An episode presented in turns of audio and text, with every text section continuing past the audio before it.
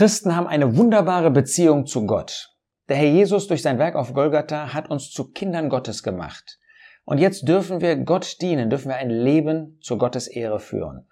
Und genau das ist die Schlussfolgerung für das praktische Glaubensleben, die der Apostel Paulus in Römer 12 zieht. In Römer 12 beginnt in dem Römerbrief nach einem langen lehrmäßigen Teil, wo er erklärt hat, was das Evangelium Gottes ist, wie wir das glauben, was mit den Sünden ist, die wir begangen haben als Ungläubige, was mit der Sünde ist, dieser Natur in uns, dieser sündigen Natur, wie Gott damit gehandelt hat. Und dass wir jetzt voller Freude wissen dürfen, es gibt keine Verdammnis für die, die in Christus Jesus sind. Jeder, der Jesus Christus als Retter angenommen hat, der darf wissen, dass alles gut gemacht ist, dass er Frieden mit Gott hat und dass die Frage der Sünde und der Sünden ein für alle Mal geregelt sind. Und jetzt schaut der Christ nach vorne.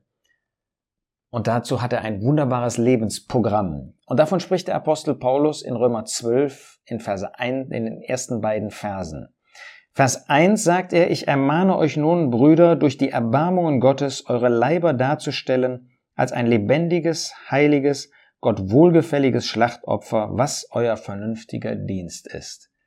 Also der erste Punkt, den Gott uns vorstellt für das Glaubensleben ist, dass wir eine wunderbare Lebensausrichtung haben, dass wir eine wunderbare Zielrichtung haben in unserem Leben, das ist Gott.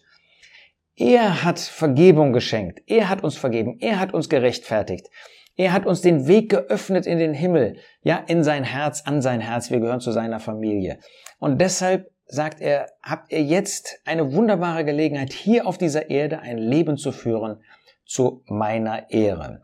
Und dabei sagt er, dass wir jetzt solche sind, die in herrlicher Weise nicht nur zu dem Herrn Jesus gehören, sondern sie zu Gott selbst gehören. Solche, die jetzt nicht mehr sich selbst leben, sondern die Gott leben, die nicht mehr Egoisten sind, die nicht mehr sich selbst in den Mittelpunkt stellen, sondern Gott in den Mittelpunkt ihres Lebens stellen. Und da kannst du dich fragen, inwiefern das wirklich bei dir und ich bei mir, wie das Realität ist. Lebensausrichtung für Gott, mit Gott an der Hand des Herrn Jesus. Er ermahnt sie, ich ermahne euch nun. Das heißt, das, was wir jetzt tun, das ist nicht einfach nur Freiheit. Das ist natürlich christliche Freiheit, weil wir nichts anderes wollen. Aber wir brauchen doch die Ermahnung. Und du solltest dieses Bewusstsein haben, dass du dich daran immer wieder neu erinnern solltest, dass jetzt das Leben wirklich anders aussehen soll, anders aussieht als vor der Bekehrung. Also nicht Eigenwille, sondern bewusste Unterordnung unter dem Willen Gottes. Aber das ist etwas Schönes, weil Gott ja nur unser Gutes will. Das hat er bewiesen, indem er den Herrn Jesus gegeben hat. Wir ermahnen uns aber auch gegenseitig. Ich ermahne euch nun, Brüder. Das heißt, wir haben ein Miteinander, wir können einander helfen dabei. Du siehst bei deinem Bruder vielleicht gewisse Defizite, ermutige ihn, ermahne ihn. Und du weißt, dass er bei dir genau das Gleiche sieht und dann nimm eine Ermutigung, eine Ermahnung auch an. Ich ermahne euch nun, Brüder, durch die Erbarmungen Gottes, das heißt, dass wir in diesem Bewusstsein leben dürfen, dass wir von Gottes Erbarmen, von Gottes Barmherzigkeit abhängig sind. Das ist Gottes Fürsorge für uns und dafür dürfen wir dankbar sein. Dass seine Liebe nicht am Kreuz zu Ende gegangen ist, sondern dass er auch jetzt in seiner Erbarmung uns dieses zuruft und uns diese, ja, diese neue Lebensausrichtung immer wieder neu vor unsere Herzen stellen möchte. Und was sollen wir tun? Wir sollen unsere Leiber darstellen als ein Schlachtopfer. Das heißt unsere Leiber, unseren Körper, das heißt unser ganzes Leben. Das ist nicht eine Frage des Intellekts, das ist nicht eine Frage nur des Körpers, das ist nicht eine Frage der Gefühle, sondern von uns ganz. Unser Körper ist das ausführende Organ. Mit unserem Körper sprechen wir, mit unserem Körper handeln wir, mit unserem Körper gehen wir. Und das ist also unser ganzes Leben von jetzt an soll ein neues, ein verändertes Leben sein. Es soll ein Schlachtopfer für Gott sein. Nun, du findest im Alten Testament diese Schlachtopfer, Brandopfer, Friedensopfer und so weiter. Ähm, diese Schlachtopfer waren blutige Opfer und sie sind in erster Linie ein Vorbild auf, den, auf die Person des Herrn Jesus. Sie sprechen von Christus, diese Opfer. Aber hier lernen wir, dass Gott uns diese Opfer auch vorstellt, um uns bestimmte Aspekte unseres Glaubenslebens klar zu machen. Ja, ein Opfer, zum Beispiel, das in den Vorhof gebracht wurde, das gehörte Gott. Das gehörte nicht mehr dem, der es gebracht hat, das gehörte Gott. Und so sieht Gott uns. wie so ein Schlachtopfer. Das heißt, wir gehören nicht mehr uns selbst, sondern als Erlöste gehören wir jetzt Gott. Das ist nicht irgendwie etwas Trauriges, das ist das Schönste, was es gibt, denn wir gehören dem Gott, der sich selbst für uns gegeben hat, der Mensch geworden ist und der in der Person des Herrn Jesus am Kreuz für uns gestorben ist. Aber dem gehören wir. Wir sind nicht mehr uns selbst gehörig, sondern wir gehören ihm. Deshalb wollen wir ihm vom Herzen gehorsam sein wir wollen uns einander ermutigen, auch diesen Gehorsam praktischerweise zu leisten. Aber bei dem Opfertier im Alten Testament war es so, das wurde in den Vorhof gebracht, aber dann wurde es geschlachtet und erst danach kam es auf den Altar.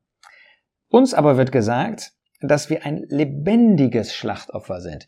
Das heißt, wir sollen eben nicht warten, bis wir gestorben sind, dann können wir gar nichts mehr für Gott tun, sondern wir dürfen jetzt schon ähm, in unserem Leben hier auf dieser Erde dürfen wir für Gott sein, dürfen wir für Gott leben. Also unser Leben, darin dürfen wir dieses Schlachtopfer darstellen, darin dürfen wir zur Verherrlichung Gottes sein. Das Brandopfer, das war ein Opfer, das zur Verherrlichung Gottes war.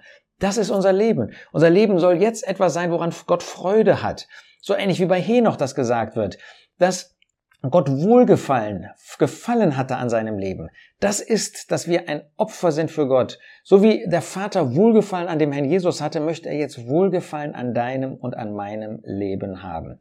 Oder denk an das Friedensopfer. Das Friedensopfer ist das Opfer, wo ähm, Gott einen Anteil hatte, der geopfert wurde auf dem Altar, wo der opfernde Anteil hatte, wo der Priester Anteil hatte, wo man das sogar teilen konnte mit anderen.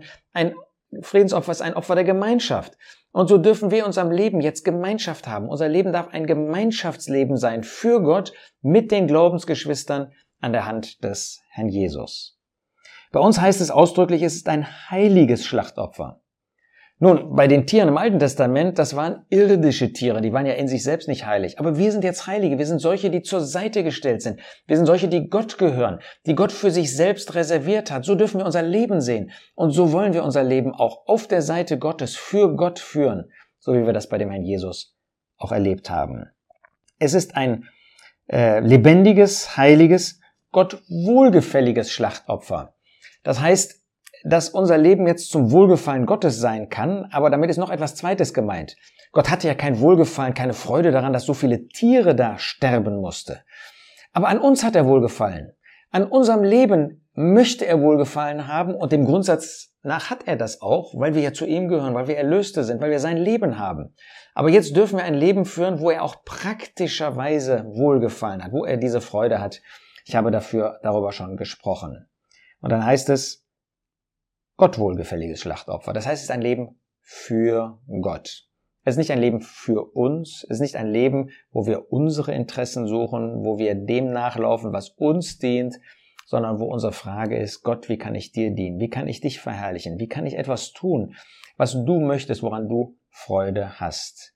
Ja, wir dürfen das tun in dem Bewusstsein, dass wir Kinder Gottes sind, dass wir Geliebte sind. Aber wir tun das auch in dem Bewusstsein, wer Gott ist dass es der heilige Gott ist, dass es der Gott ist, der Sünde nicht sehen kann, dass es der Gott ist, der Sünde hasst. Aber das tun wir doch auch. Wir haben neues Leben. Wir wollen mit der Sünde nichts mehr zu tun haben. Der Apostel fügt dann hinzu, was euer vernünftiger Dienst ist. Vernünftig. Alles andere wäre doch unsinnig. Gott hat uns erlöst und jetzt wollen wir uns selbst leben? Nein, er hat uns erlöst, damit wir für ihn da sind. Deshalb wollen wir diese Schlachtopfer sein. Es wäre unsinnig, es wäre unvernünftig für einen Christen anders zu leben. Zugleich meint dieses Wort auch, es ist ein Leben, es ist ein, äh, eine Vernunft sozusagen auf der Basis des Wortes Gottes. Das tun wir, was Gottes Wort uns über unser Glaubensleben im Neuen Testament lehrt. Und es ist unser vernünftiger Dienst. Unser Leben ist also nicht eigentlich einfach eine Sammlung von Tagen, eine Sammlung von irgendwelchen Aktionen ähm, oder sonst irgendetwas, ähm, was uns vorschwebt, sondern es ist ein Dienst für Gott. Es ist sogar Gottesdienst. Ja, wir verstehen Gottesdienst als das vielleicht, was wir in Verbindung mit dem Brotbrechen tun. Das ist auch so. Aber unser Leben darf wie ein Gottesdienst sein. Das darf etwas sein, was als Dienst für Gott getan wird, an dem Gott seine Freude dann eben hat. Ja, so wie Gott Freude an dem Herrn Jesus hatte, so möchte und kann er auch Freude an uns haben. Das heißt, dieser erste Vers von Römer 12, den könnte man überschreiben mit Hingabe für Gott. Das ist echtes Leben, das ist wertvolles Leben, das ist glückliches Glaubensleben. Gott möchte, dass wir glückliche Kinder Gottes sind, die für ihn leben. Und wenn wir für ihn leben, dann werden wir glücklich sein. Und genau das wünsche ich dir, dass du ein glückliches Leben führst, wo Gott, wo Christus im Zentrum steht und wo du dadurch glücklich bist, dass du ihn vor Augen hast, ihm im Herzen hast und für ihn dein Leben führst.